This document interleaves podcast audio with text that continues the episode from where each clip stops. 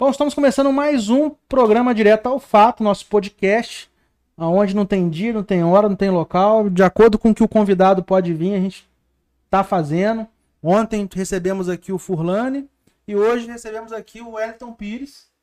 Como é que chama? Ex-vereador Wellington Pires, doutor Wellington Pires, como é que agora as pessoas estão chamando? Wellington Pires, né? Wellington Wellington Pires. Pires. Que para quem não sabe, o Wellington ele é advogado, Isso. né? Formado, tem OAB também, né, Wellington? Tem, claro. Então, ele pode exercer a, a, a nobre função do direito, que aqui vocês já tiveram alguns convidados, como o presidente da OAB Volta Redonda e o presidente da OAB Barra Mansa, que falam bastante aqui sobre os desafios da classe. E aí, como é que tá nesse novo momento? Ah, agora é um, é um momento de reorganização, né? De tudo, todos os contextos, né? A vi- A vida pessoal, a política, né? Muito embora o, o, assim, o desafio ele não, não parou, né? É, como eu tenho dito assim para as pessoas, a gente está no, no, no momento de pausa de, de algumas atividades, de algumas funções, mas o trabalho do dia a dia, a política, não tem como afastar dela, né? E é claro que eu, que eu permaneço com as minhas atividades, né? Permanecer dando a contribuição dentro, do, do- dentro da política, né? No contexto político. Agora, claro que de outro modo, né? Num outro papel, mas porque A você é gente não para. público, né? Então, automaticamente, você estaria envolvido com a prefeitura, independente de qualquer situação. é, com certeza. É tem inerente à- à função que você tinha a- a aqui em outra cidade. função, Exatamente, em outro município. E o que, que você agora tá, tá fazendo na prefeitura de Barra Mansa? Então, eu, assim, tá- pra, até para contextualizar um pouco, retorn- retornei inicialmente, né, para o meu, pro meu cargo público, meu- minha função de carreira, que é analista em gestão pública. É, fiquei no último mês, qua- quase que o, mês de janeiro por completo, permaneci exercendo minhas atividades mesmo de carreira, e, mas eu já tinha um convite do prefeito de vir para cá para agora nesse início de mandato aí, né, no início do novo mandato do prefeito Rodrigo Drable, é, eu estar compondo a assessoria dele. Então fiz os trâmites para novamente me licenciar lá em Barra do Piraí, né, onde eu sou concursado, e voltar para Barra Mansa. Então hoje eu estou em Barra Mansa, estou na assessoria do prefeito Rodrigo Drable, né, prestando, é, prestando assistência ali na, na, junto ao gabinete do prefeito. E, e vamos ver né, o que, os novos desafios que vão surgir aí pela, pela frente. Né? Qual desafio você gostaria de assumir nesse novo momento? Que você vira e fala assim, poxa, eu queria estar à frente desse desafio aqui. E o desafio não necessariamente é cargo, tá? Eu tô falando assim, Sim. a, a- a- a- ação. Porque é um segundo mandato do prefeito, foi reeleito, e com ele vem novas demandas diferentes do primeiro mandato. Qual desses você vê, vê assim, fala assim, poxa, eu tenho perfil para poder contribuir mais Uhum. nesse segmento? Michael, eu, assim, eu já tive uma, uma atuação é, muito ampla no contexto da, da, da- assim, das atividades no município, né? Eu já fui gerente de habitação em Barra Mansa durante três anos e meio. Eu tive à frente dessa gerência aqui, foi um período assim muito bom. Acho que, que, que inclusive foi o, foi o melhor período da, da, da pasta da habitação aqui em Barra Mansa. Nós conseguimos, na época, regularizar mais de 500 unidades aqui no nosso município. Eu já estive, eu já tive funções na Secretaria de Meio Ambiente, eu já fui gerente de educação ambiental, fui gerente de unidades de conservação, é, já exerci também é, algumas funções na Secretaria de Saúde, na promoção social, é, Passei rapidamente também pela, pela educação, porém focado com, com alguns projetos, né? Hoje, a minha função de carreira é dentro da educação, né? Eu sou analista de gestão pública na educação. Então, assim, eu, eu já tive a oportunidade de, de passar por diversas áreas.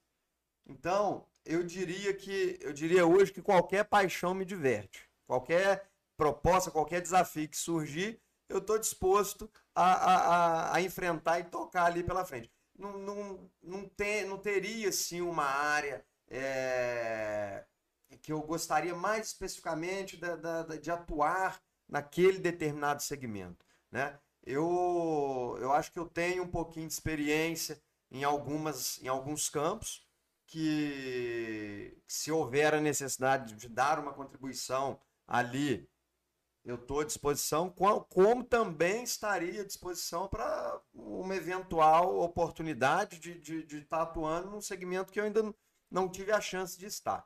Né? Então, isso também eu acho que vai muito do próprio momento. Hoje, nesse momento aí de, de reorganização pra, do, do, de um segundo mandato, né? Porque às vezes as pessoas acham que ah, é continuidade, é tudo a mesma coisa, vai. Não, ainda assim é preciso. Você tem um, uma nova formatação, né? Um primeiro mandato de um prefeito, ele, ele, ele inicialmente tem.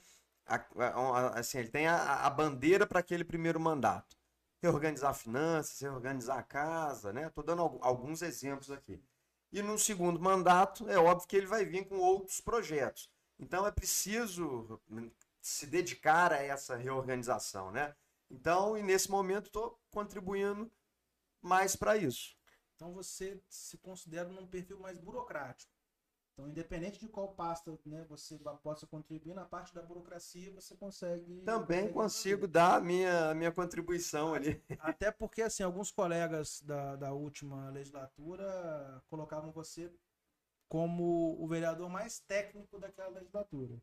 É, ajudei bastante com, com alguns assuntos, assim, sempre que fui é, demandado, tanto pelos colegas, pelos colegas, quanto pela, pelos vereadores que presidiram a casa na, naquele período né, em que nós estivemos. É, toda vez que surgia alguma coisa nesse sentido e que eu era demandado a respeito, né, que pedia para eu contribuir de alguma forma, eu sempre me coloquei assim à disposição para ajudar, né? Porque por mais também que você esteja na política, o, o, o próprio perfil profissional né? Eu, eu, por exemplo, eu, eu sempre, direito, eu sempre quis fazer o direito, já era, era uma meta minha. Então isso também acaba que, que, que agrega ali no dia a dia, né? Então quando surge alguma questão relacionada a isso, você sempre está ali disposto para poder dar os seus pitacos, né? Principalmente advogado. Advogado ele gosta de sempre de dar ali o seu, o seu pitaco, dar a sua sugestão. nunca tá bom, sempre tem alguma coisa que tem alguma coisa para melhorar, é verdade. Faz é inerente à profissão. Sim, sim, advogado tem muito tem muito dessa desse desse, desse zelo, né, com cuidado, com, com os detalhes, com, com, com aquelas questões ali. E agora estando do outro lado, você foi legislativo no primeiro mandato, agora você é executivo no segundo. Como você espera que vai ser a relação dessa nova Câmara com a Prefeitura? Eu creio, eu assim, eu avalio que que já existe um bom relacionamento. Acho que esse bom relacionamento ele tem tudo para perdurar, né? Por N fatores. Um deles que a maioria dos vereadores é, que compõem a atual Câmara, a grande maioria, né, mais de dois terços da Câmara, eles foram eleitos na coligação do prefeito Rodrigo Grabe. Então isso aí assim, é, é um indicativo para que haja um bom relacionamento. O segundo motivo é que também a gente é, é, é, percebe a, a, interação que o, que o prefeito é, se disponibiliza com, com, com, os vereadores, né, com os atuais vereadores. É, eu acho também que tem ali aquela aquele elo de querer de querer não trazer contexto assim para para discussão política que venha a atrasar a cidade. Eu acho que tanto, acho não, o próprio governo, e eu creio que, que a atual Câmara tenha preocupação e, e sabem, né, até antes de falar da preocupação, em primeiro lugar, sabem que nós estamos num momento assim que, que é delicado para a cidade. Delicado em que sentido?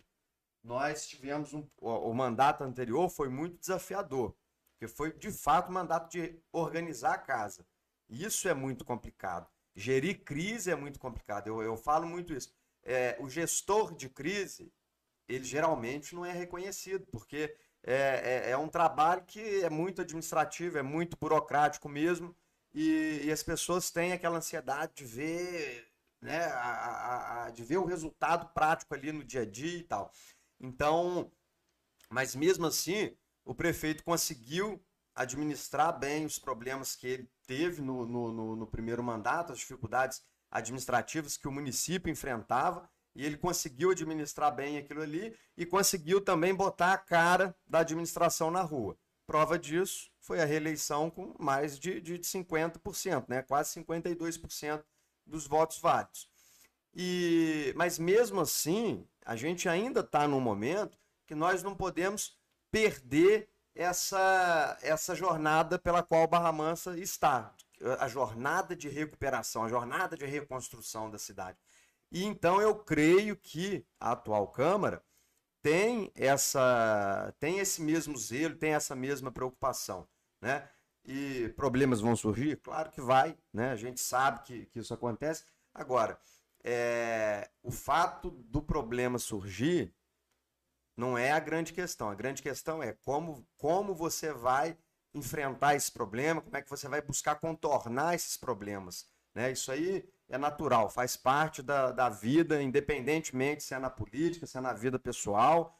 Uh, desafio sempre vai surgir. Agora, como, como é que a gente vai enfrentar, né? E assim, você tocou aí na questão eleitoral, né? Que o prefeito fez com mais de 50% dos votos. Se você tivesse que tirar uma. Toda eleição ela, ela, ela, ela tenta deixar uma lição, né? Ou se não, um recado que vem das ruas. Eu perguntei para todo mundo que passou aqui antes, que o pessoal vai ter ouvido na política. Na sua análise, qual foi o recado que essa última eleição deixou para os políticos? Na eleição, principalmente na eleição para o executivo, eu acho que assim a forma como, como, como eu avalio né, o, o que a população quis dizer é em primeiro lugar a questão uma, uma questão assim, mais relacionada à, à forma como fazer política né o modo de se fazer política. Nós podemos observar vários grupos, como é que vários grupos agiram durante, durante a eleição. E eu, eu, assim, eu avalio, pelo próprio resultado da, da, da, eleição, eu avalio que a população ela rechaçou completamente a política agressiva, a política sem conteúdo, a política do ataque pelo ataque. A população focou mais em. Peraí, cadê o resultado? Cadê a, aquela prática efetiva daquilo que está falando? Com que o que, que você tem a mostrar? Não ficou só no discurso. A população rechaçou o discurso. Ela foi, ela buscou aquilo que efetivamente chegou para ela lá na ponta, né? Então, vou, aí vou exemplificar a questão para facilitar o, o, a compreensão disso que eu estou dizendo. Vamos lá. Fazer o discurso do a saúde tem que melhorar, a saúde está enfrentando problemas assim assado. É o discurso. E aí, como é que, como, como que isso se contrapôs? Quando, a, a, quando foi em 2017, que entrou a primeira gestão do prefeito Rodrigo, né, a, a, a legislatura em que eu fiz parte, nós chegamos aqui em Barra Mansa e nós não tínhamos é, nenhum, não tinha atendimento de urgência e emergência na cidade. Né? Quem estava, o município não estava prestando esse atendimento. Quem estava dando socorro ali estava ah, exclusivamente na, na, nas costas da Santa Casa, sozinha. Né? As duas UPAs fechadas.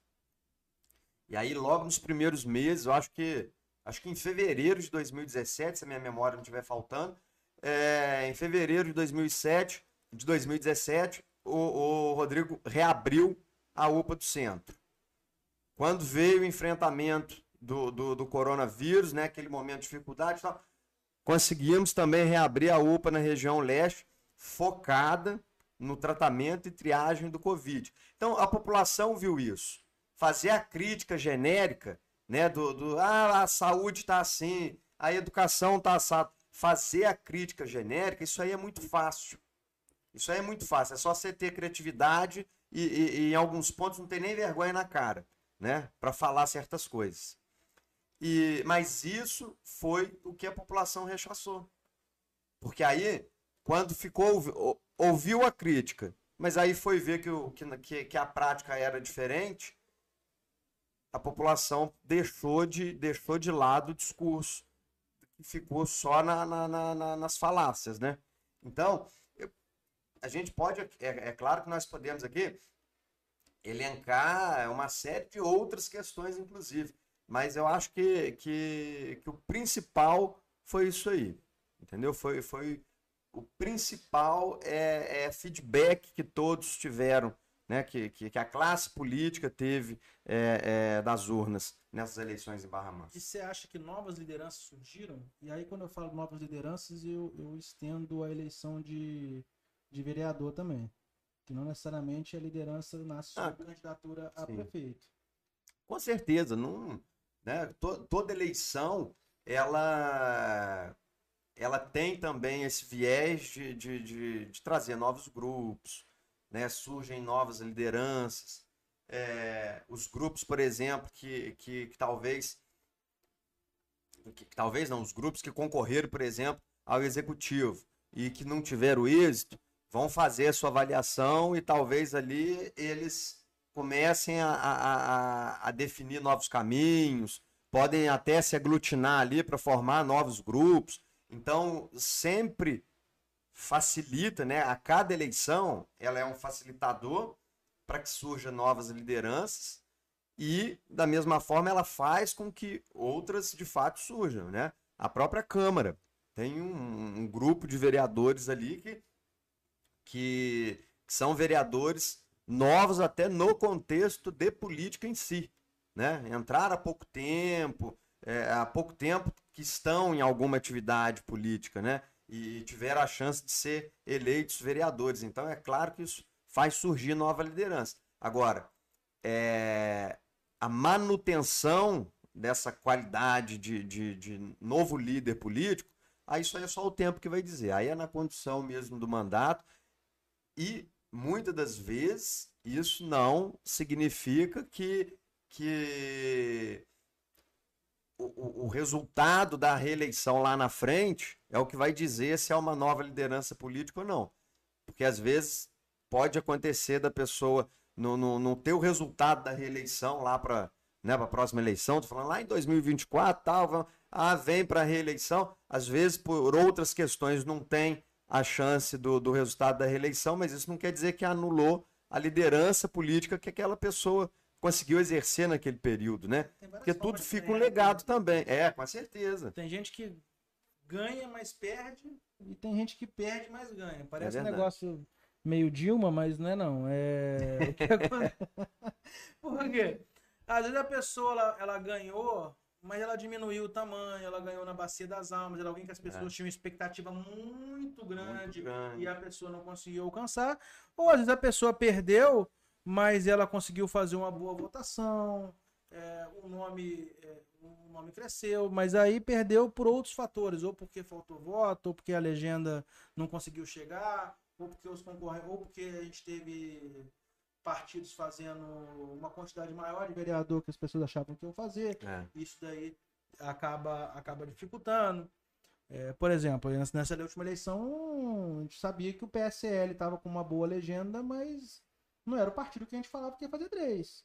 O partido que a gente falava que ia fazer três era o DEM. É verdade. E o DEM não fez e o PSL fez. Sim, sim. Então, é, é... essa situação acaba que muda um pouco o contexto do, Muda muito, do, né? do jogo. E, e ainda mais na eleição, a eleição proporcional, que é a eleição para vereador. Ela, então, é uma caixa de surpresa muito maior do que Sim. Né, toda eleição proporcional de vereador, deputado estadual, deputado federal. Ela, ela é uma surpresa muito maior do que qualquer outra disputa. O próprio Furlane, o Furlane, quando esteve, quando esteve aqui ontem, batendo um papo, ele falou, né? De quando, de quando ele foi o mais votado e ele não entrou. É. O próprio prefeito Rodrigo já, já, já experimentou essa já experimentou essa situação de ser o mais votado foi, exatamente. e não conseguir foi eleito para reeleição foi o mais votado ficou de fora né retornou quatro anos depois retornou para a câmara e, e, e aí seguiu a linha de, de, de vitória, né? Porque aí a, ele, a, a, a volta para a Câmara, depois a eleição para prefeito, a, a sua reeleição agora, né? O vereador Furlani, de fato, a mesma coisa, né? Foi na, na em 2016, primeiro Sim. colocado nos votos. A gente tinha até uma brincadeira, até essa última eleição, que nos últimos anos todo mundo que foi o mais votado não tinha ficado de fora. Tinha ficado de fora, então, né? É, é, uma, é, a verdade. Se não me engano, nas últimas duas eleições sem ser essa, o mais votado. Então tava perigoso ser o mais votado, né? É, tava perigoso. Você fazer muito voto e acabar. Agora muda um pouco isso por conta da, da nova fórmula que, que o Congresso definiu lá para os cálculos, né? Que com, a, com essa questão da o, o que a gente chama de voto de sobra, distribuição igualitária para todos os partidos novamente, isso ah, acaba um pouquinho com, com, com, essa, com essa questão. Não 100%, mas reduz bastante, reduz assim drasticamente a possibilidade de acontecer isso, do, do mais votado ficar de fora. É, mas também vamos ver até quanto tempo isso vai durar, né? Porque eu, eu já tenho ouvido conversas aí de que os deputados não, não avaliaram muito positivamente é, essa eleição e que corre o risco de voltarem para a fórmula antiga aí de, de, de fazer essa distribuição. Porque o que eu sempre falo, a eleição municipal é o teste para tudo, né? Eles definem regras novas lá para começar a valer na eleição de vereador. Aí vê o que, que acontece com os vereadores. Se se a experiência for positiva, eles mantêm para a eleição deles. Se não for, vamos mudar logo aqui para não arriscar a nossa. Mas dá tempo de mudar ainda para a eleição do ano que vem? Até, até outubro, né? Até outubro desse ano, eles, eles podem mudar, porque a, a, as regras eleitorais da Constituição ela aplica o princípio da anualidade, né? Para as regras eleitorais. Então, é, a eleição sendo mantida, né? A, a eleição de 2022 é, permanecendo ali no, no, mês de outubro, né? Eu digo isso porque a de 2020 foi alterada, né? Jogou para novembro em função da pandemia, mas vamos, vamos que a gente tenha um quadro melhor relacionado à pandemia e não haja necessidade de alterar nada com, com o prazo da eleição. Ela sendo em outubro, até outubro, eles podem alterar as regras eleitorais. Não, não tem né? A vedação é só a questão da anualidade. Então já, já ouvi já ouvi assuntos nesse sentido, de que, de que um determinado grupo lá de parlamentares não gostaram muito e, e queriam fazer um movimento para voltar para a contabilização né, da forma como era feita antes. E assim, a gente falou sobre eleição municipal e agora sobre eleição para ano que vem, acaba que para o interior, em especial, a eleição municipal e a eleição de deputado, ela acaba que uma interligando na outra. Até para uma questão de fortalecimento político, de todo esse contexto. Você acha que a gente vai ter uma quantidade recorde de candidatos a, a deputado estadual aqui em Barra Mansa, deputado federal, por conta da quantidade recorde de candidatos a prefeitos que a gente teve na, é. última eleição? E se isso daí impacta muito no seu candidato. Eu sei que você é bem próximo ao, ao, ao deputado Marcelo, uhum. né? Provavelmente vai estar com ele para federal. Você pensa ser candidato?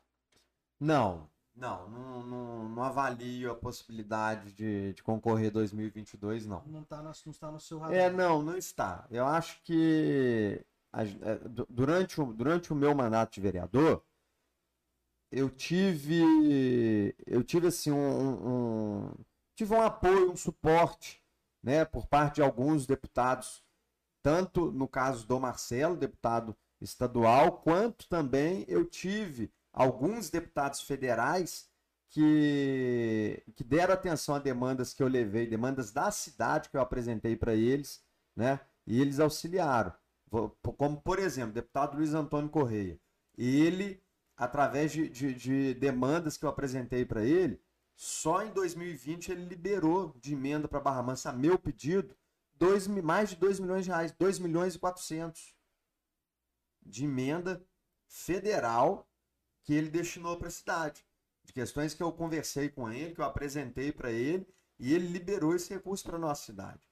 Então, assim, a gente também tem que, tem que ter. É, é, eu acho que você não, não pode querer fazer política só pensando em eu quero mandato, eu quero concorrer, eu quero. Você também tem que saber reconhecer as pessoas que foram parceiras, né? Ele é um exemplo de deputados federais que, que, que tiveram uma parceria comigo. De deputados federais aos quais eu procurei, ele foi o que mais liberou recurso. Eu tenho outros dois também que ajudaram. Um deu uma emenda de 400 mil, o outro deu uma emenda de 300 mil. É, mas no, no, no, o montante maior veio destinado pelo deputado federal Luiz Antônio Correia. Então, assim, a gente também tem que colocar essas coisas na balança, né? Sim. Mas voltando à questão do, do da disputa para deputado estadual, principalmente, eu acho que a gente vai ter um boom eu acho que, que, que, que isso realmente vai acontecer. Agora, quem disputa esses cargos também tem que levar em conta o que, que ele está querendo, né? Como eu falei aqui, relacionado a mim, a minha questão de ser candidato a deputado federal. Né? Numa eventual candidatura, eu tenho que ponderar o quê? Eu tenho que ponderar essas pessoas que foram parceiras da cidade, que eu tive lá batendo na porta delas e elas atenderam o município. É, e do mesmo modo, quem tem o desejo de concorrer a deputado estadual, acho que tanto o candidato quanto a própria população tem que avaliar isso aí. A gente corre o risco de ter um número muito grande. Hoje nós já temos um deputado estadual. Será que vale a pena a gente correr o risco de ver esses votos dentro de Barra Mansa sair, é, assim, aquilo, aquilo disseminar né, os votos, e às vezes a gente correu isso não ter mais um representante. Então isso também tem que ser colocado na balança e principalmente pelo eleitor, né? O eleitor, principalmente na hora de fazer a sua decisão de voto, ele tem que considerar isso. E mas mesmo assim, eu, eu, eu acho que, que isso não, não, não vai afetar muito a, a candidatura do deputado Marcelo, porque ele tem feito um trabalho bacana. Tanto aqui na nossa cidade, tem sido um deputado bom para Barra Mansa, como tem sido também um deputado muito procurado, muito requisitado pelas outras cidades da região. E que tem levado essas demandas. Né? Vou, vou dar só um exemplo aqui para não esticar mais o assunto. A questão da prainha lá em Angra dos Reis. A, a, aquele bairro em Angra, eles, eles tinham uma dificuldade tremenda com a energia. Né? Você parar para pensar que um lugar em Angra tem dificuldade com energia elétrica, fornecimento de energia elétrica. Eles não tinham esse serviço lá. O Marcelo, quando assumiu o mandato, assumiu esse compromisso com eles de, de, de, de ajudar a, a resolver esse problema e resolveu. Então resolveu, levou eletricidade para lá, levou energia para lá, resolveu o problema que eles estavam enfrentando lá em Angra dos Reis. Então, assim, é, a atuação dele não está só restrita aqui a Barra Mansa. Ele tem trabalhado de, de, um modo geral. Eu, inclusive, tive a oportunidade de acompanhar ele recentemente. Eu fui até Itaboraí com ele. Você vê, Itaboraí tá lá na, na é, região, região oeste do estado, se, eu, se não me falha a memória, região oeste do estado do Rio e estava sendo demandado por eles lá e, e o deputado esteve lá para dar atenção, para ver o que, que era demanda, ver o que, que podia ser feito.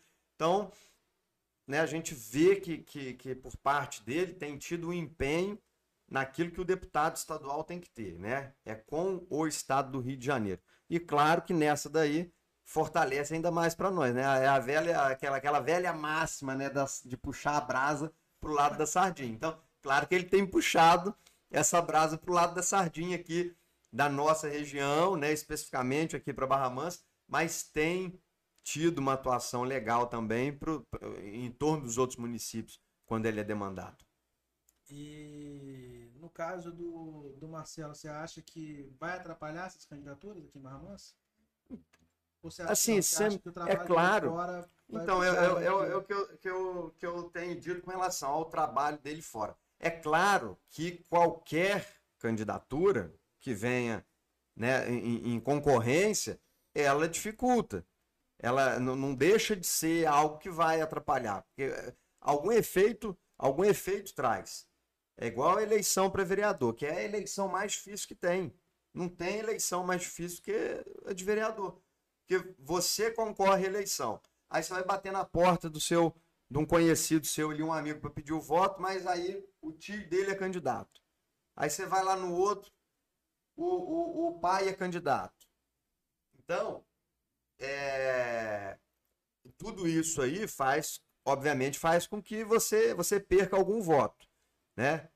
E, e todo voto ele faz diferença. Um voto que você perde é uma diferença tremenda no seu resultado. Então, é claro que se tiver um número maior de candidaturas, mais do que nós tivemos na eleição de 2018 para deputado estadual, né, de candidatos daqui, residentes em Barra Mansa, é claro que se tiver um número maior, lógico que, é, que, que atrapalha de alguma forma. Mas eu não acho que vai atrapalhar ao ponto de, de, de, de prejudicar a reeleição do Marcelo. Uma, porque ele tem feito um trabalho consolidado em Barra Mansa. Então, eu acho que ele tem conseguido consolidar os votos que ele teve na cidade. E existe a possibilidade dele aumentar essa votação que ele teve aqui em Barra Mansa.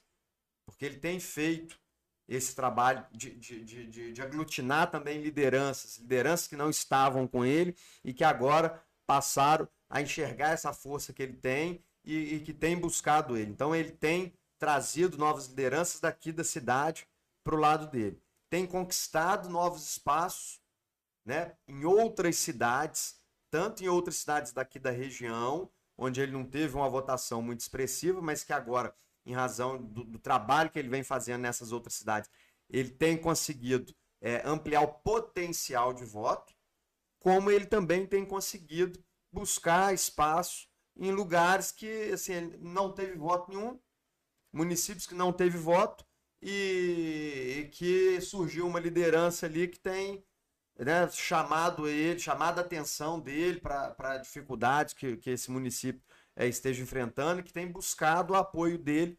para tentar solucionar essas demandas. Então, eu acho que, que, que, que nesse contexto tem, tem, tem um potencial para garantir a, a, reeleição dele. Né? E, enfim, e vejo isso também como, como super necessário para nós. Né? Nós não podemos, a, a, nossa região não pode correr o risco de perder representatividade. Né? Hoje nós, nós temos, quer dizer, agora está com, com, com uma representatividade maior por conta das eleições municipais. Deputados estaduais que concorreram à eleição é, para prefeito que foram eleitos, eles abriram vagas, obviamente, para os suplentes, e nessa daí a região ganhou alguns representantes a mais. É, mas a região, de fato, elegeu so, somente dois representantes. O Sul Fluminense elegeu somente dois. O Marcelo é um desses deputados. E a gente não pode correr o risco de diminuir essa representatividade. E principalmente para Barra Mansa. Nós ficamos anos sem ter uma representação. Né? Não temos um deputado federal que seja daqui da cidade.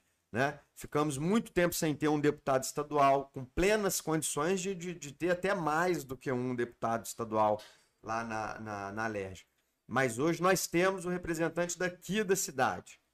E, e a gente não pode, hipótese alguma, correr o risco de perder essa representação. Porque isso faz toda a diferença. Assim, duas fofocas. Eu vou perguntar, você pode se inclinar, caso você achar que não, não, não não deva ser você a responder. Muito se fala que o prefeito Rodrigo tem o desejo de ser candidato a deputado federal. Você acha que isso realmente vai acontecer? Que ele vai deixar a prefeitura com a Fátima e ser candidato a deputado federal? Olha, eu o, o prefeito em nenhum momento comentou, né, efetivamente nada comigo sobre isso. É, eu, eu imagino eu, Wellington Pires, imagino que ele tenha, em algum momento, ele tenha o desejo de, de concorrer a uma eleição para deputado. Né? Talvez para deputado federal. Imagino que ele tenha esse interesse em algum momento. Mas eu não creio que ele queira isso para agora. Não, não creio. O, o Rodrigo ele tem muitos planos que ele quer colocar em prática aqui para Barra Mansa. É, o que ele semeou no primeiro mandato, muita coisa, os frutos é, começa a ser colhido agora e, e, e, se ele ajudou a semear, ele tem ele tem o direito e eu acho que ele deve estar presente no momento da colheita desses frutos, né? Vou dar um exemplo. A questão do pátio de manobras. Olha a novela que isso foi para a cidade. A obra está de vento em popa. Né? As casas, em breve, serão entregues as casas da, da, da, das famílias que moram no perímetro ali, perto do, do, de onde era o antigo campo do ferroviário, que agora virou o conjunto habitacional para onde as famílias é, é, passarão né, a, a, a viver, as passarelas que já estão sendo colocadas, né, a preparação que já está sendo feita para abrir a nova avenida. Então, estou dando um exemplo de uma coisa que foi uma bandeira assim durante muitos anos para Barra Mansa. A, o, o, registro mais antigo que tem disso, da, da, da, necessidade de modificar a questão ferroviária aqui na cidade, tem uma ata de, de uma reunião na CIAP, que eu acho que essa ata já tem quase que 80 anos onde numa reunião há 80 anos foi discutido isso, está lá em ata, registrado, assinado, datado. É... Quando o projeto começou, né, veio o problema que o Ministério Público Federal conseguiu embargar a obra, a obra ficou anos paralisada, né, muito tempo paralisada, agora conseguiu retomar tudo. Quem entrou na negociação com o Ministério Público Federal para conseguir retomar essas obras foi o Rodrigo, então, estou dando um exemplo de uma coisa que ele destinou muita energia para aquilo ali e, e que ele, ele, assim, colocando em termos mais, mais populares, ele precisa estar tá lá na frente na hora de cortar essa fitinha de inauguração, né? Quando for descerrar essa fita, quando for colocar a placa lá, ele precisa estar tá na prefeitura para poder colocar o nome dele, porque de fato tem a assinatura dele nesse projeto, né? Então você acha que agora ele não. Ah, eu, eu, eu acho, creio que não. Neste momento, creio que não. Só que política ela é muito dinâmica, né? A gente na política você nunca pode dar uma sentença assim definitiva, porque a coisa pode mudar de hoje para amanhã. Mas hoje, no atual momento, eu creio que isso não faz parte dos planos do prefeito. Muito embora ele não tratou nada disso comigo, eu também não perguntei nada sobre isso, até porque eu não, não vejo é, não vejo da parte dele interesse que isso aconteça nesse momento, né? Claro que, que como eu falei, questão muito dinâmica, não sei se muda, mas eu, eu, eu imagino que não. Outra fofoca é, ontem mesmo nós noticiamos aqui no Direto ao Fato e, e também outros veículos de comunicação que o, o diretor do SAI, o Fanuel, uhum. havia abandonado o cargo. Isso realmente procede? Ele não faz mais parte? Ele não abandonou o cargo. Ele sentiu que já estava, que ele já tinha dado a contribuição dele, então, né? E ele sair. pediu exoneração. É... Agora, o Fanuel, né? É bom destacar, o Fanuel é servidor público, né? Tem acho que deve ter quase 40 anos de, ser, de serviço público. Se eu, se, eu, se eu tiver errando aí, eu devo estar errando para menos. Mas ele tem, ele tem muitos anos de serviço público, é servidor daqui do nosso município, servidor do SAI, né? assumiu o SAI no momento em que a receita do SAI era negativa.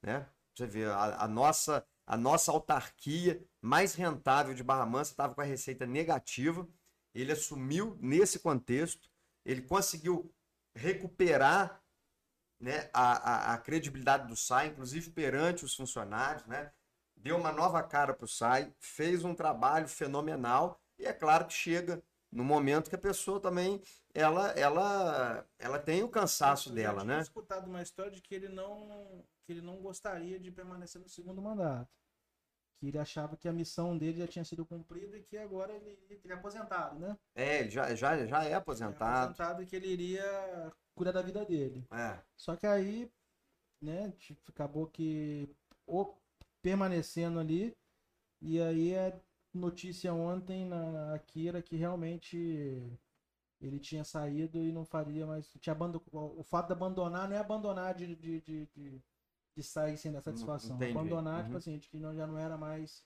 É, Tudo sai. pediu, ele pediu exoneração, né? Tudo. Rodrigo aceitou. Tudo tranquilo. Tá tentando convencê-lo ainda ou já tem outro nome? Ô, Maico, até o momento, o que a gente tem de informação é que, o- que o prefeito aceitou o pedido, né? Até o momento, a, a questão é essa. Agora, é, hoje mesmo, o prefeito, ele já cedinho, ele já estava no SAI, já estava lá, é, é, certamente que, que, que organizando tudo para ver agora como é que vai ser o, a questão do próximo nome e tal. É, mas é importante destacar, acho que o importante a destacar é isso. O Fanuel deu uma grande contribuição pelo tempo que esteve. É, essa saída, né, agora foi é, para um momento pessoal, né, da vida dele. Eu acho que, como eu falei, chega no momento a pessoa ela olha para trás e, né, e fala, ó, já eu, eu dei minha contribuição. Acho que agora está na hora de, de é, com certeza. Né? E não sei se ele vai aguentar ficar muito tempo, né? Porque o Fanuel é uma pessoa muito dinâmica, uma pessoa que na vida inteira teve ali com, com ele desafios na mão. Ele foi, foi secretário de administração, né? Ele teve várias funções é, ao longo do, do, do período dele enquanto servidor aqui na cidade. É, Então, como eu vinha dizendo, é o importante a destacar é de fato isso aí o trabalho que ele prestou nesses últimos anos, né, a relevância do trabalho dele, e eu, como vereador que fui da outra legislatura, eu só tenho a, a referenciar esse trabalho dele, porque sempre foi muito atencioso, sempre se dedicou ao máximo para poder atender as demandas que a gente encaminhava. E a segunda questão que é importante destacar, né, até para não, não dar margem para que haja é, é, conversa de Facebook, com, com- dando um outro contexto. O Fanuel pediu a exoneração dentro de um, de um contexto de perfeita harmonia entre ele e o prefeito. Então foi algo. Foi Acordado algo tran- entre eles, né? acordado, Foi tranquilo, é, exatamente. Pra não parecer que foi aquela, ah, tô, tô debandando aqui, tô indo embora porque fiquei Não é, aborrecido. não, é, não é um rompimento. Não é um rompimento. É um momento que ele achou que era melhor ele. Era, é, até a porque questão o pessoal. Fanuel tem também, ele tem também uma história é, é, até pessoal com a família do, do prefeito, né? Ele trabalhou muitos anos com, com, com um tio do Rodrigo, né? Já falecido, faleceu inclusive, é, desempenhando a, a, a função dele. Se eu não me engano, acho que eles trabalharam juntos. Eu, eu- me parece que foi no, no DR, porque eu não lembro assim também com exatidão, porque isso já tem muitos anos esse fato. É, mas o, o tio do prefeito, se eu não me engano, era, acho que era engenheiro no DR, eles chegaram a trabalhar juntos nesse período, e ele faleceu num acidente, né, acidente de carro, onde ele estava indo fazer a, vi- a vistoria ali de- do- dos trabalhos dele. Então já tem essa, essa, esse convívio ali do Fanuel com a família do prefeito. Então por isso que né, é mais um- uma questão que, que, que, que reforça ali o, o vínculo que, que, que eles têm também de forma pessoal, né? Onde, é- onde eu estou dizendo que, que essa saída dele foi dentro do contexto de respeito, de harmonia. Você é tido como uma pessoa que não, não entra em polêmicas. Normalmente você é discreto, você. Normalmente onde tem confusão, você costuma fazer uma saída pela tangente. Qual que é a. Se a gente fosse botar numa posição política, o Wellington Pires, ele é de direita, ele é de centro, ele é de esquerda. Como é que você se posiciona? Ô, Maico, eu digo o seguinte. É, os, os extremos, é como o próprio nome diz, é extremo. Tá? Es- Esquerda, direita, são os, dois polos ali muito distintos. Quando a gente está trabalhando na política, você está trabalhando para a sociedade. Na sociedade, você tem de tudo. Né? Vamos, para a gente também não alongar muito aqui, vamos, vamos, vamos fixar em, em três conceitos. Né? Você tem aquele ali que, que pensa muito mais voltado para a esquerda, que pensa muito mais voltado para a direita, o que está ali no meio de ponderação. Então eu acho que a gente, em primeiro lugar, deve buscar a ponderação dos discursos. Porque teoricamente, né, vamos pra, até para a coisa ficar, ficar clara, teoricamente você tem conceitos na esquerda que são importantes, como as questões sociais, né, e tem conceitos na direita que são importantes, como as questões de mercado. Então, eu acho que é preciso, é, é, é, é preciso reunir um pouco aquilo que, que, tá, que é bom, né, que é aproveitável, vamos dizer assim, nos dois extremos. Eu, o meu posicionamento é um posicionamento de, de, de centro mais à direita. Então, eu diria que eu sou um, um centro-direita. Conservador ou liberal? Mais liberal. Agora, tem isso por, né? E por que, que eu digo isso? Porque existem valores que são inegociáveis. São inegociáveis. Valores estes que a esquerda ela já aceita transigir sobre esses valores. Quais, por dar um exemplo? A vida, por exemplo. Questão do aborto, né? Questão do aborto. A esquerda negocia o aborto. A gente, um fato muito interessante. Quando o Brasil enfrentou o problema lá no Amazonas, faltando cilindro de oxigênio e tal, eu vi um, um, uns perfis de esquerda para tentar chamar o clamor popular e não que a questão não tivesse. É claro que, que é importante. É, eles estavam lá dizendo um, um determinado perfil de, em rede social da esquerda dizendo que é, ah, deixaram faltar oxigênio e bebês estão morrendo, gente. Aí colocaram assim: bebês estão morrendo, gente. Bebês. Falar mais o quê? Porque tinha bebê no hospital morrendo. Só que esse mesmo perfil que fez esse discurso, quando o Congresso da Argentina foi votar a questão do aborto, e quando votou, ele bateu palma dizendo que a Argentina havia avançado num tema muito importante porque aprovou o aborto. Peraí, o, o bebê que estava morrendo Tô, tô, né, tô pensando com a lógica da, daquilo que eu li lá no, no, perfil. O bebê que estava morrendo por falta de oxigênio, aquilo ali foi uma bandeira para eles levantarem. E volto a dizer, é claro que isso é, né, eu estou dizendo aqui que a vida é inegociável. Então, é óbvio que eu estou dizendo que isso é alarmante você, né, que seja bebê ou que seja idoso, morrer por falta de oxigênio. Isso é, é grotesco pensar numa coisa dessa. Mas esse perfil ficou apavorado com a questão dos bebês no hospital, mas ele estava defendendo o aborto.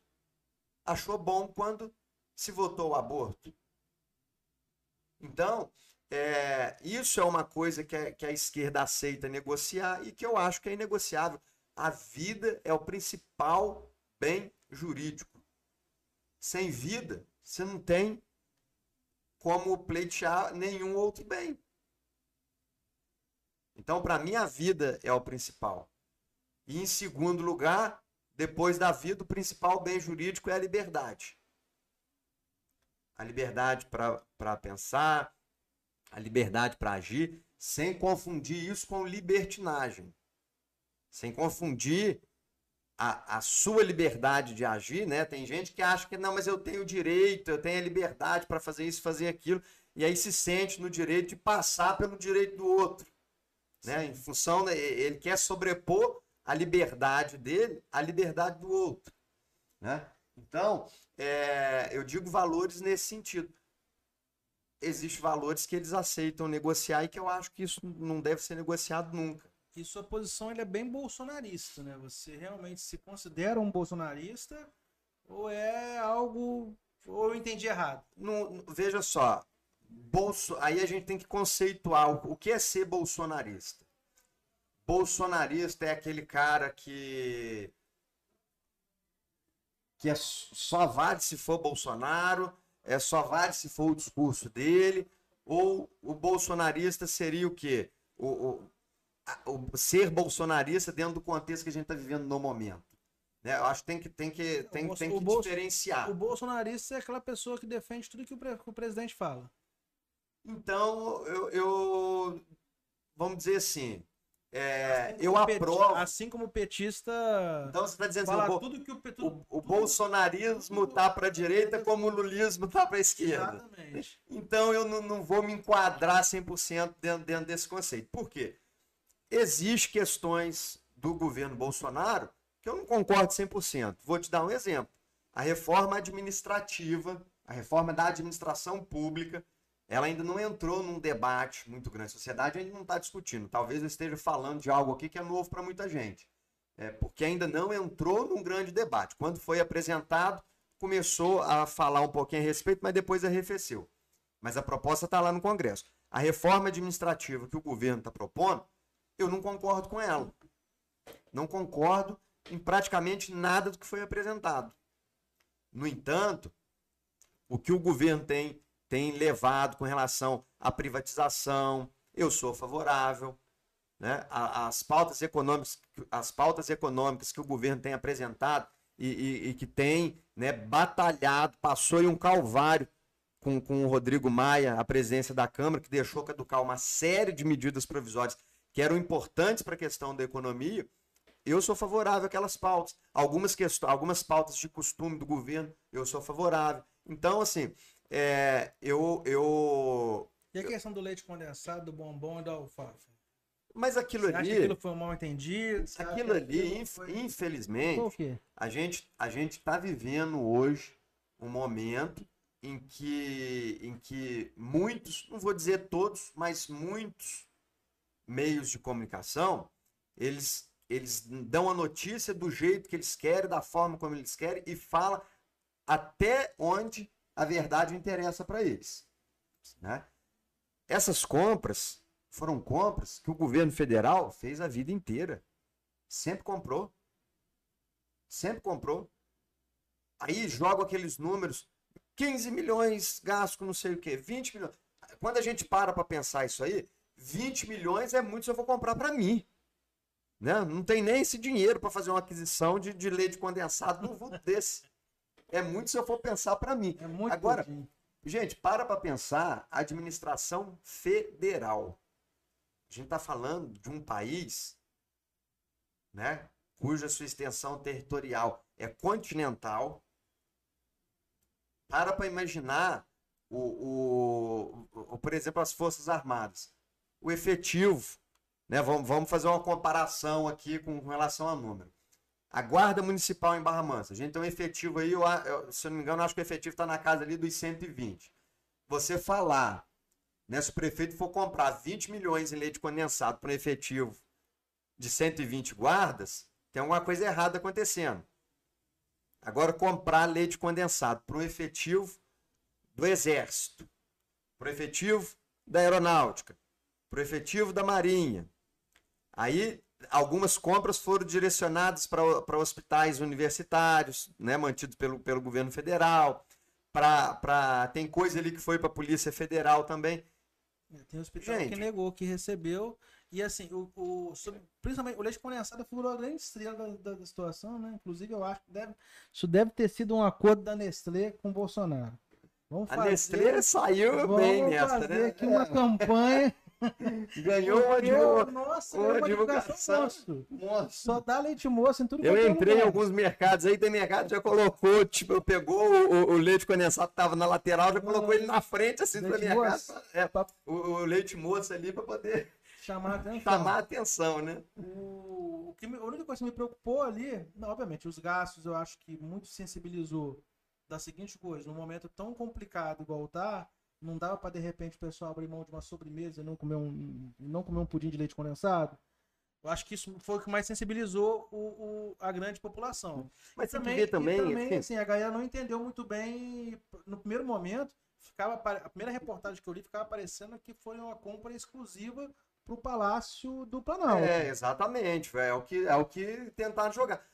Por exemplo, é- essa questão, isso tem que ser muito bem avaliado. É igual o- o- os chicletes.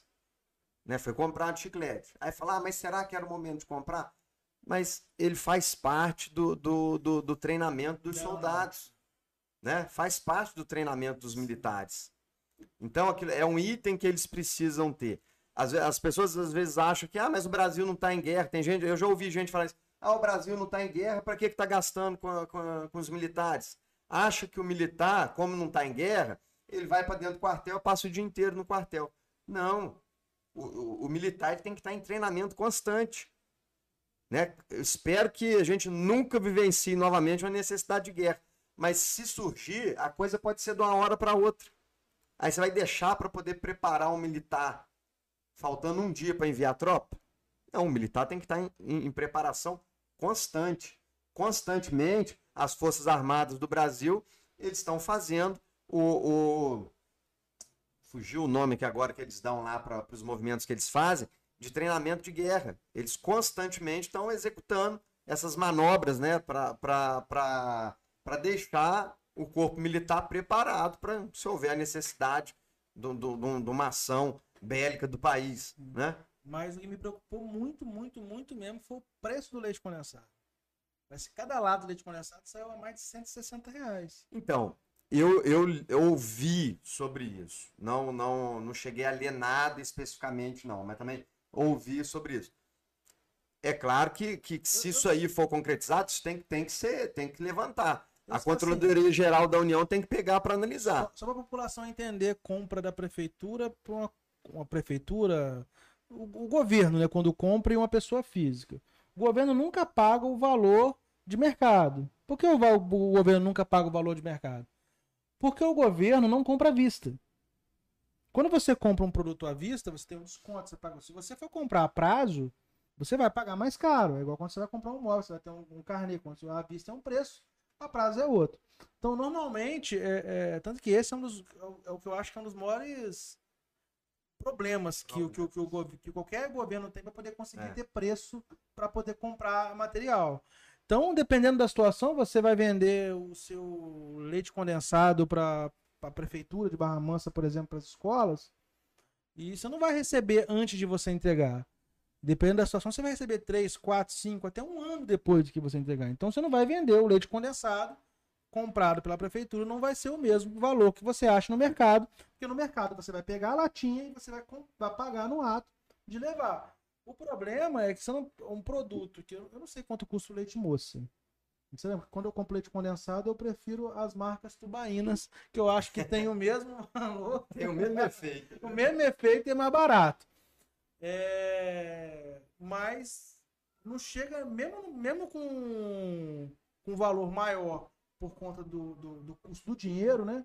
Que é quase como se esse pessoal estivesse emprestando dinheiro para a prefeitura, só que é. em forma de produto, ainda assim, para chegar a 160 não, é reais. É claro, é claro que não. não, não, não, não o, o, valor não é esse, né? É, agora, a questão, essa questão do, do preço especificamente, acabou que naquele período ali eu estava dedicado com outras questões que eu sinceramente não parei para me aprofundar nisso aí não. É, mas esse, esse preço, se realmente o valor foi esse, né? Porque eu não sei também se às vezes noticiaram o valor da, de uma caixa fechada como sendo a, a unidade do produto. Né? Então, e, e, também não me espantaria se isso tiver acontecido. A gente sabe hoje o, o, o enfrentamento que o governo federal tem com, com os grandes meios de comunicação do Brasil. Então, é, mas é claro que se porventura o valor unitário foi num vulto desse, isso tem que ser, a CGU vai, eu tenho certeza que, que vai atuar no sentido de, de, de, de, de pegar onde é que houve né, a, a, falha nisso aí. Até porque, vamos, vamos considerar o seguinte, né, e eu sou funcionário público de carreira, outros funcionários sabem como é que funciona. Muitas das vezes um processo de compra né? Sobretudo no, se você for parar para pensar quantas compras por dia o governo federal faz. Diretamente, né? Não vou nem entrar nos outros órgãos da administração indireta que são ligados ao governo federal, mas só a administração direta federal, quantas compras por dia ela realiza? Quantas licitações por dia por dia são feitas, né? Então, é não sei se essa é a rotina do Palácio do Planalto, mas pode acontecer de que talvez o processo, quando cai lá na mão do, do presidente, ele já passou por uma por, por N sistemas de controle ali, que até quando chegou na mão dele, ele deu a assinatura porque o sistema de controle disse que estava tudo certo. Então, um, um, um, quando é aberta uma compra dentro do governo federal, o, o presidente certamente deve ser a última pessoa a ter contato com aquele processo. Porque já passou por um sem número de, de outras pessoas que, que atestaram a lisura daquilo ali. Então, se porventura o valor unitário do leite moço tiver saído no, no, numa ordem dessa, claro que ele está muito acima mesmo, né? Que é o que você estava bem dizendo ali. Vendeu para a administração pública, é, é mais ou menos assim. A administração pública entrou no mercado, foi lá no mercado lá da, do seu bairro, entrou no mercado, pegou a lata de leite condensado, né? Avisou lá que, ó, tô levando leite condensado. Daqui, dentro de um, de um cenário ideal, daqui 30 dias eu te pago essa lata. Que, é difícil, e que muitas das vezes é difícil acontecer. E aí, vai levar aquela lata ali. Tem produtos que às vezes, dependendo lá da, da, da matéria-prima dele, ele hoje está valendo 5 reais. Amanhã ele está valendo 7. Aí você já entrou, aquele fornecedor já entrou numa concorrência. Ele já não, às vezes já não está vendendo para a administração pública 5, porque entrou numa concorrência, estava ali né, pleiteando ali junto com o outro para ver quem ganhava, no final das contas ele acabou oferecendo aquela venda, que isso também pode acontecer. Ofereceu a venda por 4,50. No mercado custa 5, mas como ele estava em concorrência, vendeu a 4,50, passou uma semana o produto foi a 7 e ele vai receber dali dois meses com, com essa diferença de valor. Como também ocorre de muitas das vezes, o, o, dependendo do produto, dependendo dos concorrentes, ele está sendo ofertado lá no mercado por cinco reais. Aí quando ele quando vai para a licitação, ele vende para a administração a sete reais. Né? Que foi o exemplo que você estava dando. Isso também acontece em, em, muitos casos. Né? Você tem as duas realidades dentro, dentro, do, dentro de uma licitação. Se o poder o, público. O Alexandre Cleiton estava comentando aqui que custa 162 reais a caixa. Cada caixa contém 40 unidades, portanto, saindo por 4,5 cada, cada lata. Eu não sei se ele está se referindo ao valor pago pela, pela, pelo governo ou no mercado. Você comentou que a, a unidade sai a R$ 4,05. É, tem que ver qual é a fonte que ele está olhando. É. Porque o é meu amigo aí. Alexandre Cleiton, um abraço. Beijo no coração, mas ele é bolsonarista até o último pico. Então não sei nem onde ele pegou essa informação. Não, mas, mas assim, se for verdadeira, que eu, que eu se for verdadeira, aí tá dando preço. Apesar de que volta a dizer, eu acho muito difícil é, a administração pública conseguir comprar pelo mesmo preço do mercado. É. Não, é, é, é realmente é difícil. E aí o que ele diz tá em cima daquilo que eu, que eu tava falando agora há pouco. A gente tem que, tem que ver se, de fato, esse valor de 160 e tantos, se ele tá, se ele diz respeito ao, ao valor de cada latinha ou se é realmente uma caixa. Porque o que eu imagino, eu imagino que que seja aquisição, aquisição de uma caixa. Ah, né? Porque o valor seria bem. E, é, e pode, não, muito, muito fora do, do, do né, de, de, qualquer situação. Ah, eu espero, eu espero normalmente o quê? Uma latinha que custa. Eu não sei, vou dizer, não sei quanto custa o leite, um leite moça. É, vamos supor que no mercado custe 5. Eu espero que a administração pública compre a 7. É. A 7,50. Isso pode acontecer 7, também. 50, isso pode acontecer. Só que é, é aí são a, a, as nuances que surgem dentro de uma licitação. Vai para um processo licitatório, é o que eu estou falando. Vamos pensar na licitação a nível federal. O, o presidente está comprando para vários setores da administração federal, né, para consumo de, de uma, uma gama de pessoas.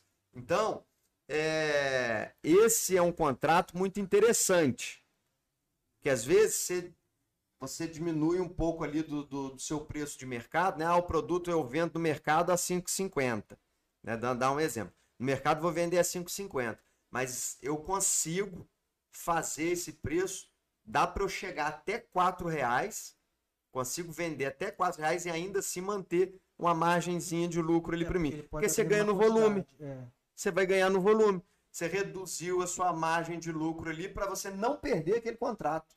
E ganha no volume. Que aí ao invés dele estar faturando, né? Vamos supor que ele marcou o preço, a marcação dele, ele estava ganhando no mercado, ele está ganhando é, 100% do valor. Né? Vamos supor que, que de fato o produto custe seja R$ 2,50. Mas aí ele fez a marcação de R$ reais, está vendendo a R$ reais. Aí ele entra numa disputa de uma licitação, várias outras empresas tentando vender aquele produto. Ele viu que no volume ele pode ganhar muito. Aí ele, bom, vou abrir mão da minha margem de lucro de 100% e vou passar a lucrar 50%. Vou jogar isso para 50% da minha margem de lucro. Tá lucrando do mesmo jeito, né? Sim. E, não tá, e, e- e vai para ganhar um contrato na administração federal, né? Para poder fornecer aqueles produtos ali, e ele vai ganhar do mesmo jeito. Ele diminuiu um pouquinho. Aí depois ele compensa lá no mercado, que aí ele vai lá no mercado, a marcação tá em 100%, ele fala, não, agora vamos marcar 125% aqui no mercado para poder compensar pelo menos uma parte lá Não, assim, quando você vai vender uma- um volume grande, é até, até no mercado. Se você chegar, você como pessoa física, chegar no mercado e virar e falar assim, poxa, quanto custa uma lata de leite condensado? Ah, custa 4 reais. Tá bom, mas e se eu levar o seu estoque inteiro? Agora, ele vai fazer um preço vai diferente. fazer um preço diferente. Porque você está levando tudo, ele está ganhando. Ele ganha pouco num, mas ele ganha no volume. Num volume bastante. Tem até mercados, os hipermercados tem isso, né? Tipo assim, quando você leva acima de uma quantidade de produto, você ganha um desconto. É. Aqui em Volta do Norte tem um, agora que eu esqueci o nome. Tem dois ali que, tem- que trabalham com esse tipo de situação. Esqueci o nome desse. Lembra o nome, Machado? Do mercado de Volta Redonda. Você vai, fazer, você vai fazer um anúncio aí? Não, pode Grátis. fazer propaganda. Você vai fazer um anúncio grátis? O, Spani O Spani. Walmart. E e eles fazem esse produto. Se você levar cinco produtos, é um, pre... é um É. produto, é um preço. Se você levar cinco ou dez, negócio assim, É. você leva, você acaba é, pagando menos. O Alexandre tá falando que essa informação ele tirou do portal da transparência e que no mercado o leite condensado está em torno de 5,50. Então tá em torno de 5,50. Então, segundo o portal da transparência, então tá que o leite condensado tá mais barato do que foi ali. É, então, segundo Então, é- diminuiu é- a margenzinha ali para ganhar o contrato. É a caixa, sim. É a até, caixa. até eu, se eu fosse vendendo uma situação dessa. É porque também, Mike, vamos lá, a manchete é assim. Colocar, mas um, um contrato de 15 milhões, você vai virar e falar assim, pô. Vale a pena você, você diminuir um É. pouquinho. A manchete de jornal é assim, se você depende do, do, do, do que, que você está querendo atingir, né? Quem quem está tentando atingir o presidente da República, ele não vai fazer lá na manchete, né? Bolsonaro compra leite moça a 4, foi 4,95 que o Alexandre 4,5. Bolsonaro compra leite moça a 4,5 a unidade. Ele não vai colocar isso na matéria. Ele vai falar o quê? Bolsonaro compra leite condensado por 160 e tantos reais. É mentira? Não é mentira. Ele pagou 160 e tantos reais no, le- no leite condensado, no leite moça. Ele pagou. Só que aí você tem que analisar, tá? Ele pagou, mas pagou como? Não, ele pagou porque ele comprou uma caixa fechada que vem em tantas unidades, cada uma saiu por 4 e 5 e tal. Então, é, às vezes na, na- a manchete tem que ser aquilo que chama atenção, né?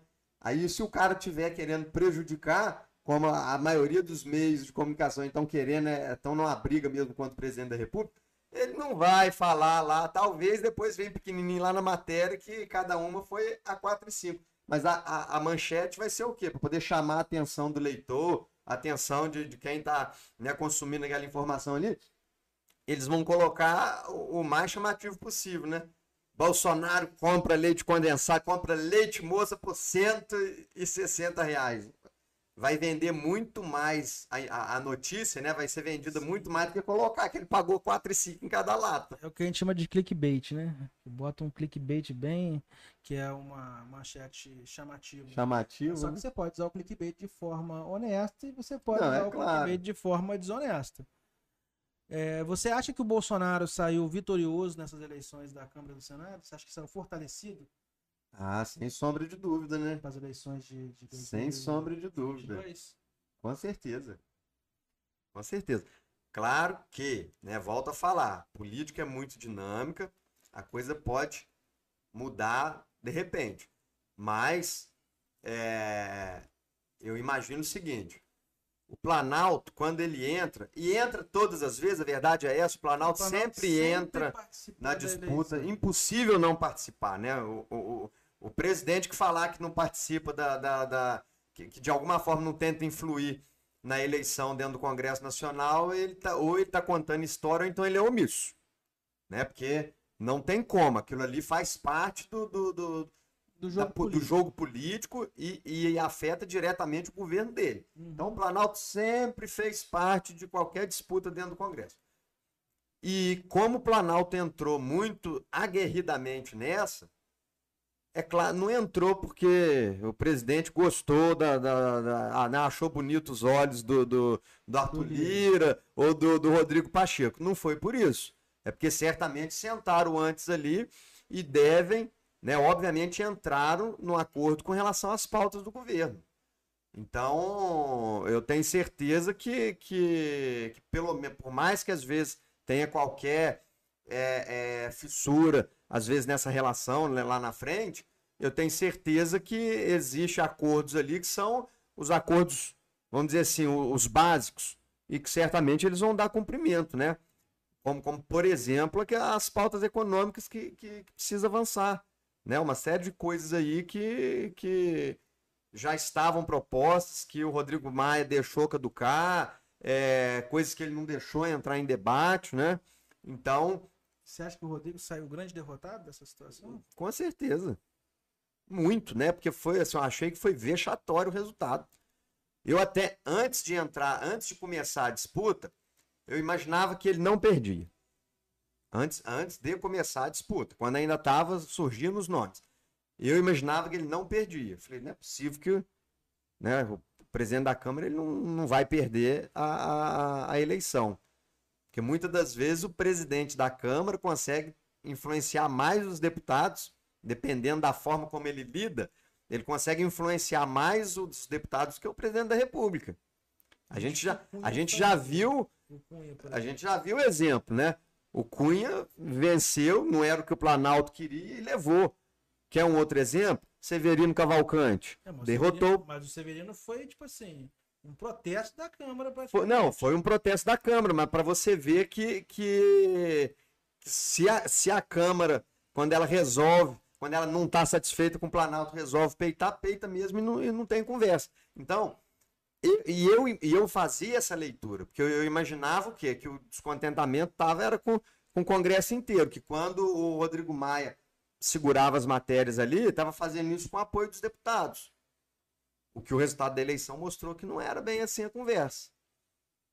Era muito mais uma decisão dele, individual, né? Dele enquanto presidente, do que do conjunto do- dos deputados. Não fosse isso, ele tinha emplacado Baleia Rossi.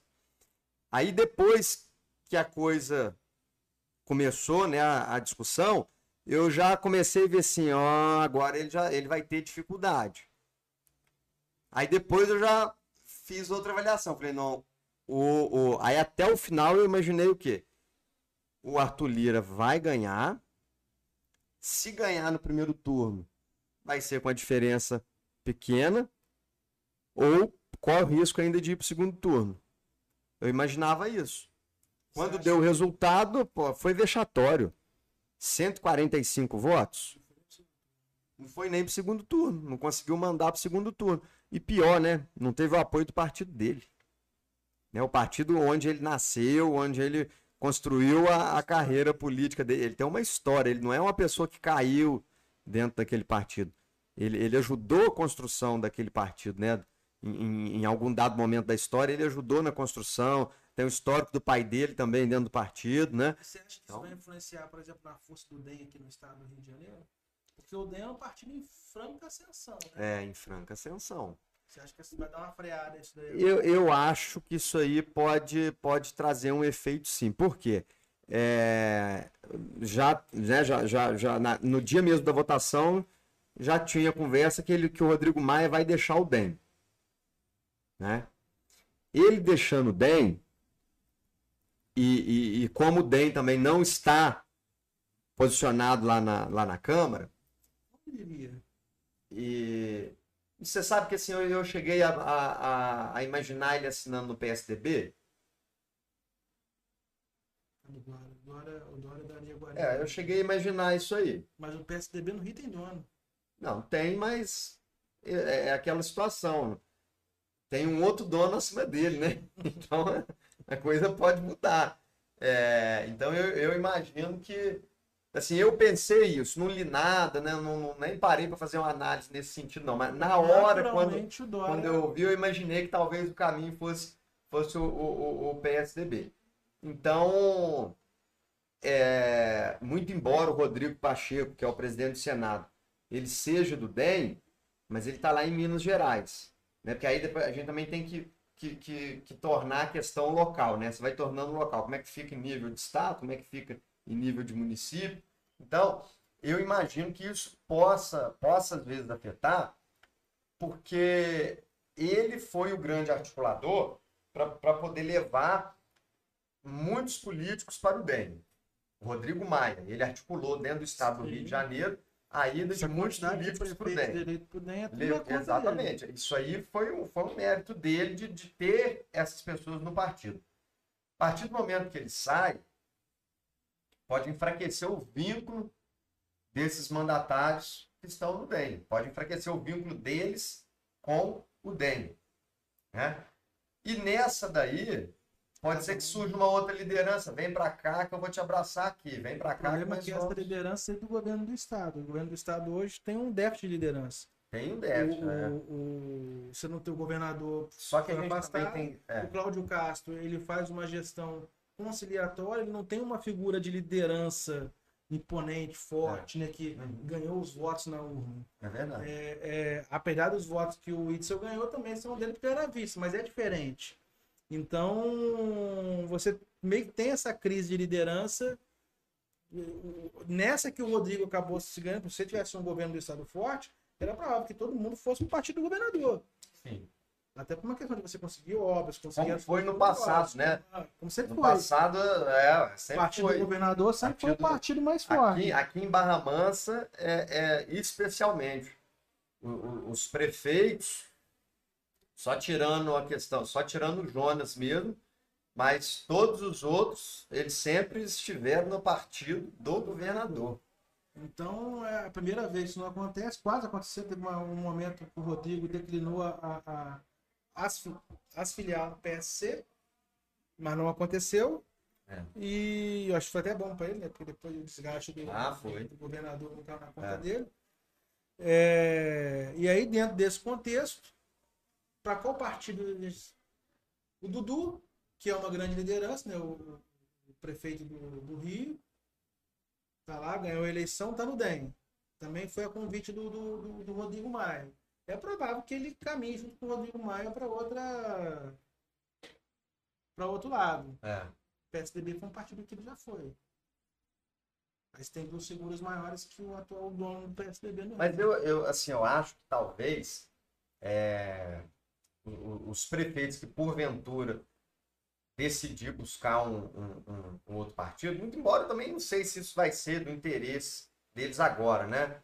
Eleição municipal já foi, aí ano que vem tem eleição, né, as, eleições nacionais, a, as eleições, é, é, é, a eleição federal, a eleição geral, né, na verdade. É, então, não sei se é interessante às vezes mudar agora, aí depois muda todo o contexto, vai que o governador seja de um outro partido, né? As composições na Câmara Federal também é, seja de, de, de formado por outros partidos ainda. Então, quem mudar agora, eu acho que vai mudar em dois cenários. Aquele que é muito próximo ao Rodrigo Maia, e aí, em solidariedade a ele, vai também deixar o DEM, né? Muito embora não sei se, se realmente vai ter muito disso aí.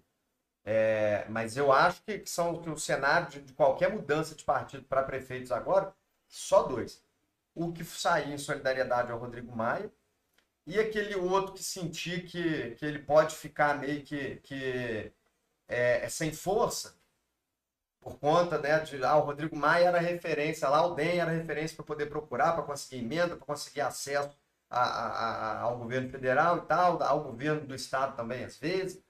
E, e aí, se ele, ele sentiu que ele vai perder essa força, ele vai buscar uma sigla que consiga se posicionar bem.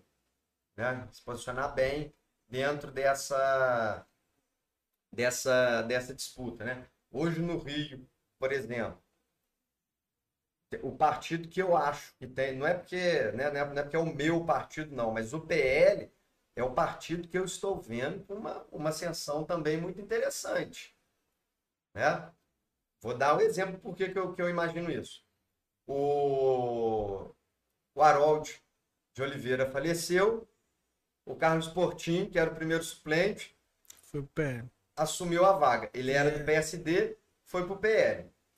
Foi para o PL, conseguiu levar outro, levou outras, outras lideranças, ele também conseguiu levar.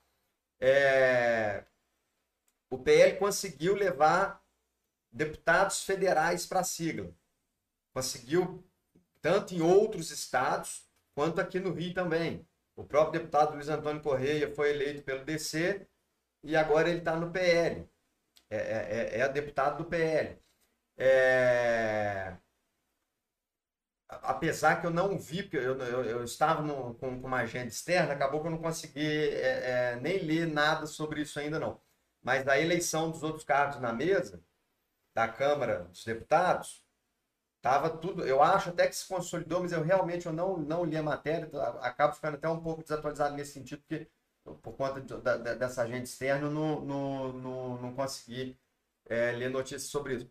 Mas a primeira vice-presidência da Câmara estava tudo certinho que era, era o PL. Do PL. O PL assumiu o cargo na mesa. E, e acho que concretizou, realmente concretizou a, a, a primeira, a primeira vice-presidência para o PL. Então, é, o partido o partido tá, eu vejo que está ganhando um potencial. Já não sei se aconteceu, mas ouvi dizer, você às vezes até posso estar dando notícia atrasada aqui, que talvez já tenha saído aí é, é, a, a, alguma confirmação nesse sentido. Mas eu tive a informação de que parece que o Romário está assinando no PL também ou vai assinar aí pelos próximos dias que, que ele deve ser candidato a deputado federal pelo PL. Então, olha o corpo, né, que o partido que o partido vem ganhando aí. Então, é... eu hoje no ele estado tá, ele, tá, Rio... ele também tá bem, bem, bem em desacordo com com o Podemos, né? Quem? O Romário. O Romário, né? O Romário tava com bem, bastante desacordo com o Podemos, já não tava votando junto com o Podemos. Você vê é. o Álvaro, por exemplo, para um lado e o Romário para o outro. E o Romário assumiu, acho, seja a primeira ou a segunda vice-presidência do Senado. Do Senado. Então. Aí, se de fato ele assinar lá, já é mais uma cadeira que, que o PL passa a ter também na mesa, na mesa do Senado, né? Então, é, eu, eu, vejo que é, é, um partido que está tá ganhando um potencial. Vamos ver qual vai ser esse resultado em 2022. Mas está tá obtendo um potencial interessante. Né? Pode ser que surja uma, uma nova sigla forte aqui dentro do estado do Rio de Janeiro que, que às vezes vai ocupar esse espaço que até o momento está tá sendo bem. E o partido do presidente, você acha que sai ou você acha que desistiu já? A gente está vendo pouca movimentação sobre isso, que eu estou achando que deve ter encontrado dificuldade, né? Porque assim, a gente já não está mais ouvindo falar muita coisa a respeito disso aí. Não, não, não houve um movimento de assinaturas, assim, um movimento forte de assinaturas, né? Aqui na região, por exemplo, teve uma, alguma coisinha ou outra, mas é, eu acho que parece que não vai conseguir emplacar, não, né? Ou, eu cheguei até a ouvir uma. Assim, eu, eu né, estou falando sobre isso aqui para a pessoa que está acompanhando a gente não achar que, que ah, o L está dando notícia. Não, estou dando notícia de nada, não. Conversando com outras pessoas, surgiu esse assunto de que existia até a possibilidade do regresso dele para o PP, que foi um partido pelo qual ele foi filiado há muitos anos, ganhou muitas eleições para deputado no, no, no, PP, né?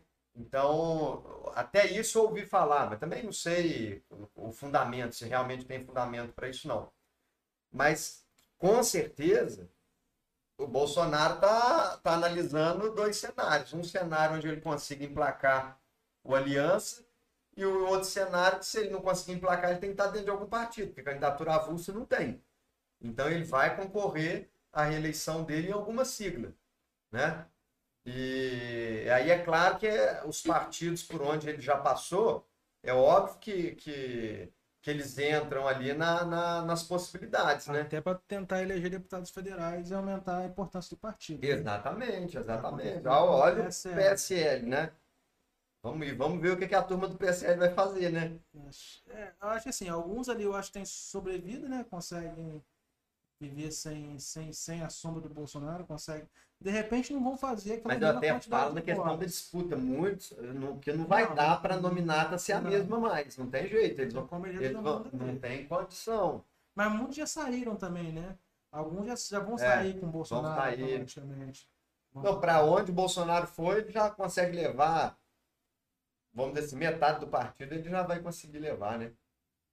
Mas, mas de qualquer maneira, o, o, o, PSL vai ser uma sigla forte, né? Porque é um fundo eleitoral que eles vão ter. Sim, independente de qualquer situação, quem ficar lá vai ter um fundo eleitoral. Quem ficar gigante. lá vai ter um fundo gigante. Para trabalhar. A questão é montar de nominado. É. E para o PSL, o Bivar tá na, na mesa diretora. Tá na mesa. Na Câmara. É. Conseguiu dizer que foi, eu, eu, tava, eu tava lendo, isso aí eu, eu li uma matéria, né? Que, que isso aí é Parece que isso aí foi um acordo, inclusive, com o Planalto. Foi o Bivar vai para vai a mesa, mas a gente emplaca a Bia Kiss lá na, na CCJ da Câmara.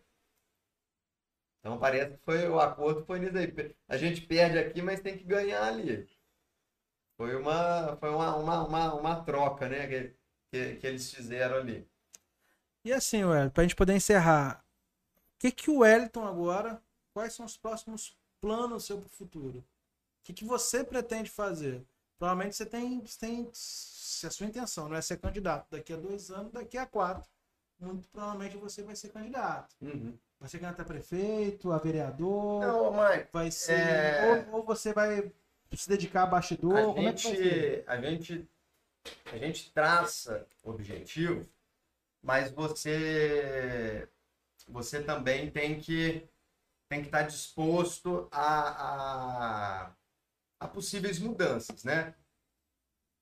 Eu diria o seguinte: eu imagino que eu ainda tenho condição de dar uma contribuição a mais na, na, na, na política através de um mandato, né? Porque a gente pode contribuir politicamente de N forma. Você pode ativamente tendo um mandato ou, ou nos bastidores ou simplesmente sendo um, um cidadão que acompanha a política, que, que, que busca estar tá informado dos assuntos, né, que se interessa pelo que está acontecendo no país, no município, no estado, né, enfim. É, então tem N formas de você contribuir politicamente. Eu acho que eu ainda tenho condição de contribuir politicamente através de mandato. Então, é, eu ainda tenho objetivos nesse sentido. Quero trabalhar em torno desses objetivos, né? E não imagino, não não vejo é, possibilidade de eu disputar 2022 porque eu não tenho essa pretensão para 2022. Agora 2024 eu tenho interesse. Eu tenho interesse de estar no pleito, né? Tenho interesse de concorrer à eleição é, em 2000. Ou, neste momento eu tenho. Né? Aí volto a falar pela terceira vez da dinâmica da política.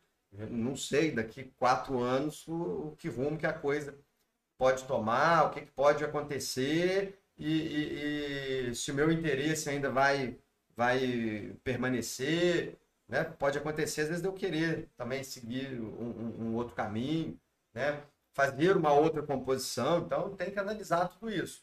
Mas Hoje, eu digo que quero continuar seguindo o meu trabalho em prol da cidade, continuar atuando na política e, claro, que objetivando alguma coisa lá na frente, né? Alguma disputa lá na frente.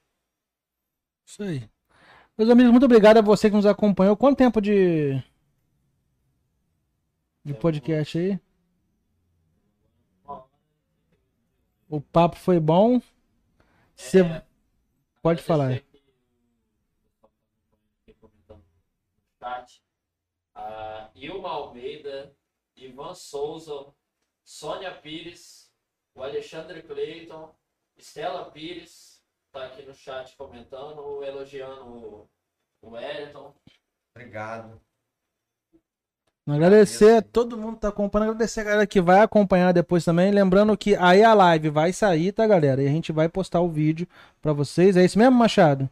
Sim, É, e também você vai poder acompanhar tanto em áudio e vídeo aqui no canal no YouTube. Para você que vai no site direto ao fato, vai estar lá no, no, no, no- no final do site, tem os últimos vídeos. Então o vídeo de hoje vai estar lá. E também para você que quer só ouvir o podcast, não, não- de repente quer fazer outra coisa enquanto está ouvindo, lá no Spotify, no espaço do Direto ao Fato, também está em áudio o podcast disponível para a pessoa poder tá ouvindo. Muito obrigado tá, por ter vindo aqui, batido o papo. E espero que você volte daqui a um tempo para poder falar um pouquinho mais. Que o podcast tem essa dinâmica, né? Não É. precisa ser falar uma vez só. De repente, da- daqui a uns 4, 5, 6 meses, de repente tenha novidades você possa compartilhar aqui. Vai ter mais novidade a nível nacional, né? É. E aí a galera pode entender um pouco mais de quem é o Elton, a visão de mundo dele, que essa que é a nossa intenção. Não é trazer o convidado aqui só para falar de ações feitas por ele. É para poder a gente saber um pouquinho de quem é ele, o que, que ele pensa, para que você que de repente pensa igual possa seguir e, e- e ver um pouco mais do trabalho do, do amigo, ou para você que pensa diferente poder ter um espaço para debate. E o Direto ao Fato é um espaço permanente para o debate aqui, refletir, obviamente, dentro de um debate sadio, lógico, a intenção nunca é, é atacar as pessoas. É, antes de começar o bate-papo com o Furlane, eu passei um aviso e eu, eu não falei aqui, né? Que era para as pessoas a seguinte situação. Para quem é de oposição e vai vir aqui no, no, no- no nosso bate-papo, achando que vai ach- achando que vai me ver, tentando pôr o convidado no, nu- numa berlinda, berlinda, numa situação complicada, vai se lascar. Pra quem é do governo e acha que vai chegar aqui, eu vou ficar só levantando bola, o cara cortar e fazer propaganda do governo, também vai se lascar. A intenção aqui é você chegar e poder falar. Você fala das ações que o governo está fazendo que são interessantes. E o Direto ao Fato está sempre disposto para e sempre aberto a, a- as questões que é de interesse público. Então, qualquer situação que é de interesse público, você pode estar mandando para a gente umas, eh, de repente algum acontecimento, alguma atividade que, que, que a população precisa saber. Nosso jornal está aberto para poder estar fazendo esse papel aí e fica aberto também para o amigo. Tá bom? Muito obrigado. Eu, eu que agradeço, né? agradecer as pessoas também que acompanharam é, e parabenizar pela iniciativa. Né? Eu acho que é bacana a gente ter esses espaços aqui na cidade. É uma forma né, de criar, é, criar outros meios de interação né, para as pessoas poder se envolver com assuntos que são assim, importantes né, para a cidade. É uma forma de, de, de conseguir também assim, a, a- vamos dizer, uma notícia de uma forma mais direta, né? Então, parabenizar pela, pela iniciativa, que o quadro tenha bastante sucesso, né? Que possa ser mesmo um, um, um- um novo veículo de informação para a cidade. Obrigado.